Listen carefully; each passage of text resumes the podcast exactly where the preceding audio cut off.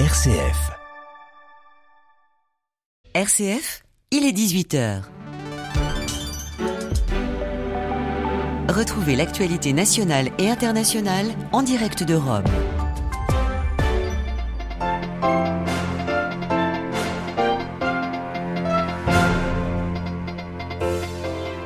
La Russie revendique des frappes massives en Ukraine, 83 tirs de missiles qui ont fait des dizaines de victimes à travers le pays, avant même une réunion du G7 avec le président ukrainien demain. Les alliés occidentaux de Kiev se mobilisent. 5,5 milliards d'euros d'aide pour les plus vulnérables en Grèce, cela sera-t-il suffisant face à une inflation de 12% sur un an annoncée aujourd'hui? C'est ce que nous verrons dans quelques minutes. Une page d'histoire, enfin, à l'issue de ce journal, nous revenons sur l'ouverture il y a 60 ans au Vatican du Concile Vatican II pour une église en ouverture et en dialogue avec le monde. Radio Vatican, le journal, Marie Duhamel. Bonsoir à tous. Vladimir Poutine revendique des frappes massives contre des infrastructures énergétiques militaires de communication de l'Ukraine, une réponse à l'attaque contre le pont reliant la Crimée à la Fédération de Russie samedi dernier en quelques heures. La Russie a procédé à des bombardements sur l'ensemble du territoire ukrainien, de Lviv à Kharkiv en passant par Kiev, la capitale épargnée pourtant depuis fin juin. En tout, 83 missiles ont été tirés par l'armée russe, 52 ont été interceptés par la défense ukrainienne.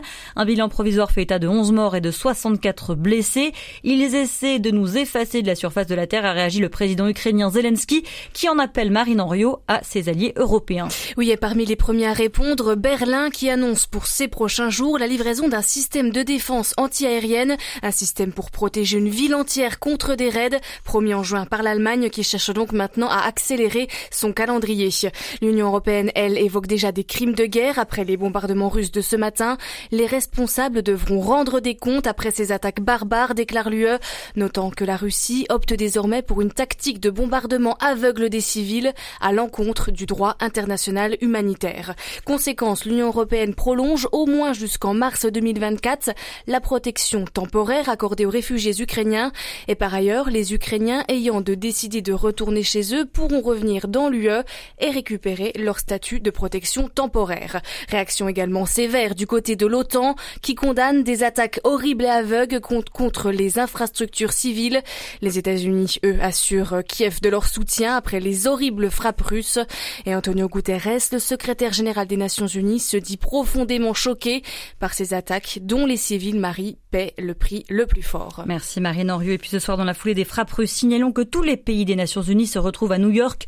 Une assemblée générale pour discuter d'une éventuelle condamnation de l'annexion de régions ukrainiennes par Moscou. Un vote se tiendra cette semaine. Les Occidentaux espèrent prouver l'isolement de la Russie sur la scène internationale. Et puis ce lundi, le Conseil de l'Europe a choisi son camp. L'institution dont ne fait plus partie la Russie depuis la guerre a attribué son prix Vaclav Havel à un opposant russe déjà emprisonné pour avoir critiqué la guerre. Vladimir Kara-Murza a été inculpé jeudi dernier pour haute trahison, un crime passible de 20 ans de prison en Russie, voire davantage.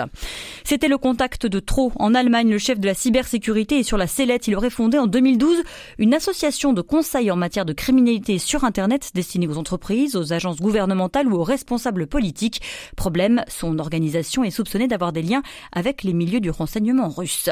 On reste en Allemagne. Les experts du gouvernement donnent une date pour l'entrée en vigueur du bouclier tarifaire sur les prix d'énergie. Il pourrait commencer début 2023. 200 milliards de budget d'euros de budget pour l'Allemagne contre 5,5 milliards d'aides en Grèce. Cela sera-t-il suffisant? C'est la question que les plus démunis se posent ce lundi à Athènes. Les autorités statistiques du pays viennent de faire état d'une inflation de 12% sur un an. Alexia Kefalas. C'est encore un chiffre qui fait mal. Avec la flambée des prix de l'énergie due à la guerre en Ukraine, l'inflation en Grèce a grimpé à 12% sur une seule année. Résultat, le pays doit revoir à la baisse ses prévisions de croissance pour l'an prochain à 2,1% contre 2,8% prévu initialement. Car pour le sixième mois consécutif, l'inflation dépasse la barre des 10%, alors que le gouvernement conservateur a annoncé le mois dernier une batterie de mesures d'urgence pour venir en aide aux ménages durement frappés par le renchérissement des prix à la consommation.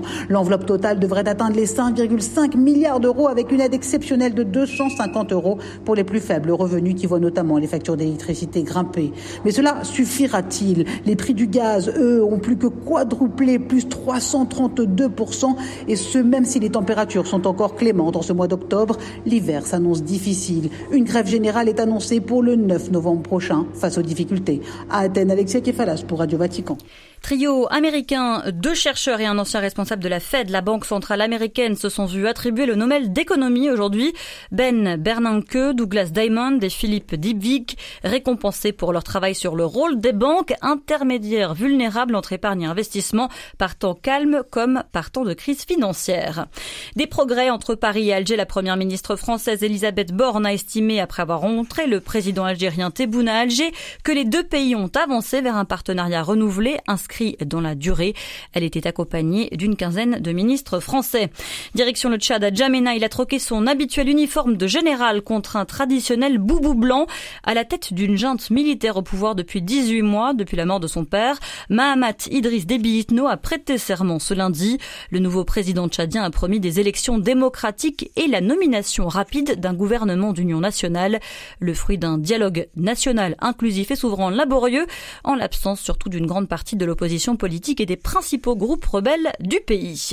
L'Iran, l'Irak, les États-Unis ou la Chine, 18 pays pratiquent encore la peine capitale. En 2021, au moins 579 personnes ont été exécutées en cette journée mondiale contre la peine de mort.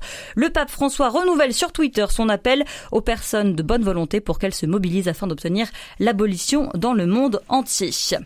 C'était il y a tout juste 60 ans, je vous le disais en titre, le 11 octobre 1962, le pape Jean XXIII ouvrait solennellement le concile Vatican Vatican II dans la basilique Saint-Pierre. Demain, après-midi, à l'occasion de cet anniversaire, le pape François célébrera dans la même basilique une messe. Le successeur de Jean XXIII, que François a canonisé en 2014, qui va donc faire mémoire de cet événement majeur de l'histoire de l'Église, Olivier Bonnel. Oui, Marie, à l'époque, 2400 pères de l'Église venus des cinq continents convergent vers cette basilique Saint-Pierre. Les images de leur longue procession place Saint-Pierre pour rentrer dans la basilique Vaticane feront le tour du monde. Ce 21e concile de l'histoire de l'Église va marquer une rupture durable le mot d'ordre prononcé par Jean XXIII est aggiornamento, mise à jour. Avec le concile naît une nouvelle ecclésiologie, un nouveau sens de la communauté dans l'Église, le lien renforcé aussi avec les autres religions, et notamment la filiation avec le peuple juif. C'est aussi le moment où l'on va réaffirmer la valeur de la liberté religieuse. Autant de thématiques, on le voit, qui ont toujours une grande résonance 60 ans plus tard. En bref, on pourrait dire que le Concile Vatican II est le moment qui a mis l'Église en dialogue avec le monde pour mieux se retrouver elle-même. On ne comprendrait pas le Concile ni le chemin synodal actuel si l'évangélisation n'était pas placée au centre de tout, écrivait récemment le pape François dans la préface d'un livre consacré à Vatican II. Olivier Bonnel, et puis n'oubliez pas de suivre cette messe demain sur notre site internet www.vaticannews.va. Lendemain de fête pour les missionnaires de Saint-Charles Borromée, enfin pas tout à fait. Après la canonisation de Giovanni Battista Scalabrini hier, une nouvelle joie ce lundi. Ils ont été reçus par le pape François qui les a invités à poursuivre leur action en faveur des migrants sur le chemin de la culture de la rencontre. Le Saint-Père a souligné le caractère enrichissant de cette rencontre pour ceux qui veulent s'engager à construire un monde de paix. Avec humilité, les missionnaires de Saint-Charles veulent en effet œuvrent en effet à l'intégration des personnes migrantes. C'est ce que nous explique la religieuse scalabrinienne Federica Galina. On écoute. Il faut beaucoup d'humilité là. On ne peut pas nous résoudre le problème, mais surtout solliciter les réalités humaines ecclésiale et politique aussi, la capacité ou la volonté au moins d'assister les migrants. Nous avons pas mal de centres d'accueil pour les migrants. De centres d'accueil, ça veut dire d'écoute, d'accompagnement aussi pour l'hébergement, d'accueil pour plusieurs activités qu'il faut nécessaires pour les migrants aussi au niveau social, pour l'accompagner pour les, pour les papiers aussi. On cherche des personnes qui sont compétentes pour aider le travail. Alors, les sœurs, les prêtres, ils ne peuvent pas faire tout, mais on essaye de, de travailler avec des laïcs aussi qui sont compétentes pour aider les personnes à faire la démarche vers le travail. Sœur Federica Galina, missionnaire de Saint-Charles Borromée, elle était interrogée par Marie-Josée Moindo Boisboileau. Enfin, les églises de Jérusalem font part aujourd'hui de leur grave préoccupation face à l'intention affichée du Royaume-Uni de transférer son ambassade auprès d'Israël de Tel Aviv vers la ville sainte disputée comme l'ont fait précédemment les États-Unis de Donald Trump.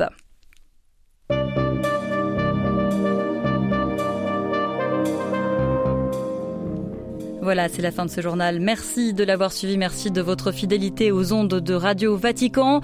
Le prochain rendez-vous avec l'actualité du monde de l'Église dans le monde et bien sûr du pape François. Ce sera demain matin à 8h30 heure de Rome.